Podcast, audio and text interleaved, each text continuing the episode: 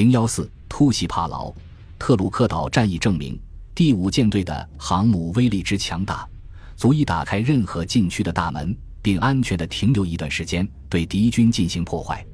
至于两栖部队能否拿下诸如色班岛或关岛之类的大型岛屿，则另当别论。当米切尔将军手下的飞行员从待命室里鱼贯而出，准备向马里亚纳群岛发起首轮进攻时，这也正是斯普鲁恩斯和特纳所考虑的问题。第一轮攻击的首要目标不是摧毁日军的飞机和设施，而是从空中拍摄照片，因为太平洋舰队掌握的马里亚纳群岛的照片全都在二十年以上，在将近一代人的时间里，这是航母飞行员首次向地面指挥官提供该群岛的确切信息，好让他们明白航母部队即将在色班岛。天宁岛和关岛面临何种局面？因此，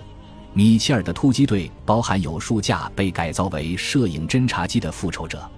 这几架飞机的后座炮手为摄影军士所代替。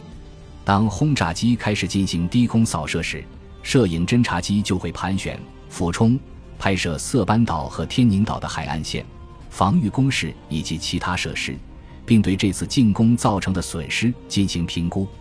二月二十一日下午晚些时候，来自天宁岛的一架日本搜索飞机在马里亚纳群岛以东大约三百英里的地方发现了米切尔的特混舰队，而天宁岛是日本海军岸基第一航空队总部的所在地。米切尔立即通过无线电向斯普鲁恩斯报告：“我军已被敌军发现，我们准备开火以继续前进。”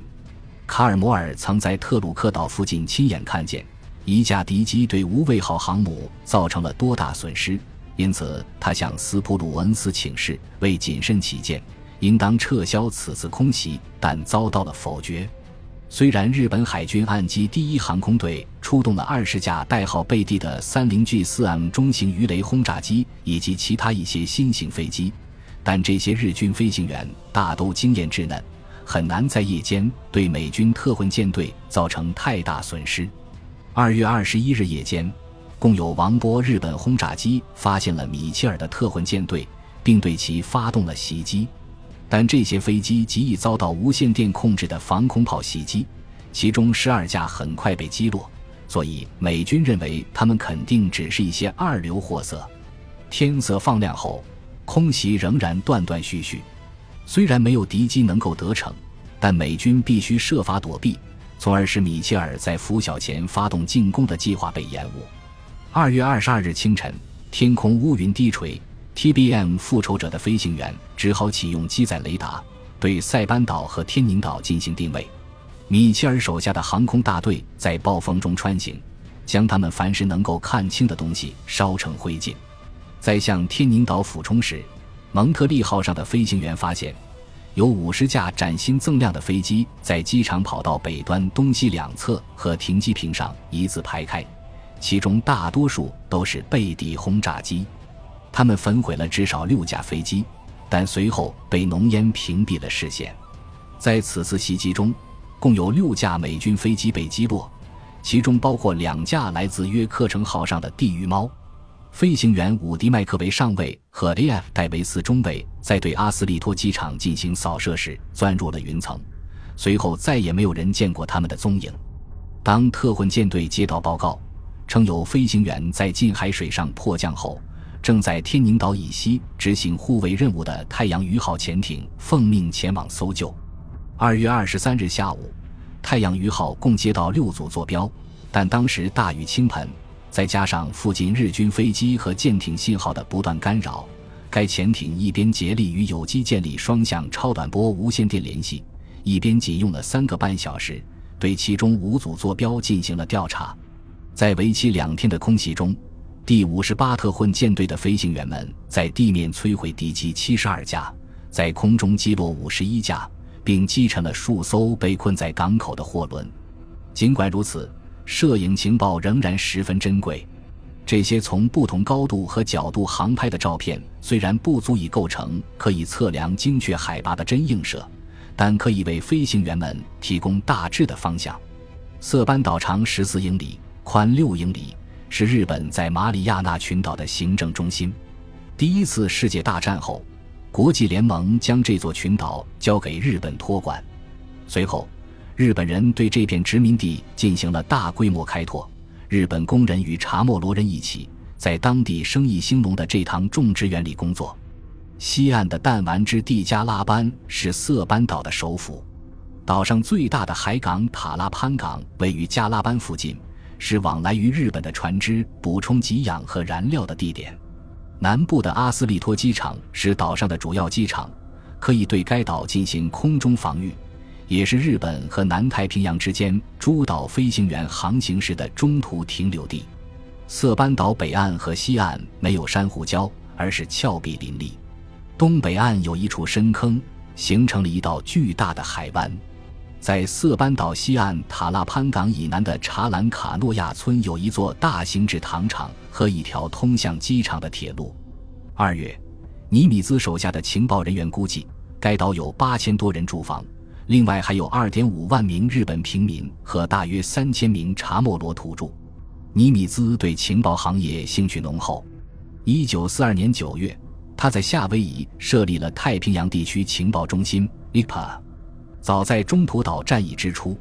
该指挥所便遭到了华盛顿职业情报官员的反对甚至谩骂。在借用了夏威夷海军军区的军需处总部后，尼米兹意识到他还需要陆军的摄影技术，因为陆军指挥官需要研究的是陆地地形，而显示潮汐、水流以及海洋特征的地图未必能派上用场。所以，尼米兹将沙夫特堡负责基础地形测量的第六十四工程营并入了这项行动。有了陆军的参与，瓦胡岛的情报机构变成了海军与陆军的联合行动机关，因此被更名为 JIPA，即太平洋地区联合情报中心。在约瑟夫特威蒂准将的指挥下，该中心逐渐发展成为一个极为活跃和日渐庞大的机构。其中一名分析师唐纳德·马克·肖沃斯说：“我们的目标只有一个，那就是打赢这场战争。”太平洋地区联合情报中心密码破译处的第一位负责人约瑟夫 ·J· 罗奇福特中校是一位公认的天才。正是因为他破译了日军的密码，美军才得以对中途岛进行伏击。评估处最初负责根据无线电截获的情报和密码分析，推测敌军的意图。后来增加了摄影侦察和照片判读队，第一批空中侦察摄影师由飞行员充当，在航行过程中，他们会手持照相机，将身体探出驾驶舱外。随着时间的推移，经过专门训练的摄影军士可以利用两部相机，采取立体照相术和斜向摄影。立体照相术是指在同一海拔以同一速度航行的多架飞机可以拍摄出精度极高的图像。如果云层较薄，斜向摄影可以显示地表物体的高度以及悬崖和山洞。最后，尼米兹将手下的照片判读队从火奴鲁鲁市区的一家柯达胶片冲洗店迁往马卡拉帕山太平洋司令部的情报中心，靠近他总部所在的防空掩体。这是一处由多座实验室和制图室构成的建筑群，在这里，一群庭园建筑师、地质学家以及陆海军的工程师们，在海军上校霍华德·巨戴森的指挥下，通过发光放大镜和立体镜对航拍照片进行研究，以绘制目标岛屿的等高线图、橡胶地貌模型和大尺寸网格地图。随后，这些地图会被印在八英寸见方的纸张上。并压缩装订小册子，分发给飞行员、舰长和地面指挥官，以便帮助他们协同配合。除了在空中开展侦察以外，尼米兹在水下也做好了准备。米切尔发动进攻后，尼米兹已经预料到日军会在马里亚纳群岛集结，因此他和太平洋舰队潜艇部队司令、海军中将查尔斯·洛克伍德在群岛北侧部署了一连串潜艇。以便进行阻拦。马绍尔群岛陷落后，日军统帅部虽然拿不准美军的下一个登陆地点，但仍然下令对马里亚纳群岛进行增援。二月二十二日，一支由五艘日军舰船组成的护航队在靠近色班岛时，与美军刺猬鱼号舰艇不期而遇。刺猬鱼号的舰长理查德 ·H· 奥凯恩袭击并击沉了两艘货轮。二月二十三日，在太阳鱼号潜艇干掉了两艘货船后，奥凯恩又击沉了三艘。但是由于麦克阿瑟进攻新几内亚，并不断向菲律宾进逼，日本联合舰队司令部猜测，美军下一步将进攻他们在比亚克岛的基地。日本不仅在情报的运用上没有美国熟练，而且时常为陆海军之间没完没了的不睦和夙愿所掣肘。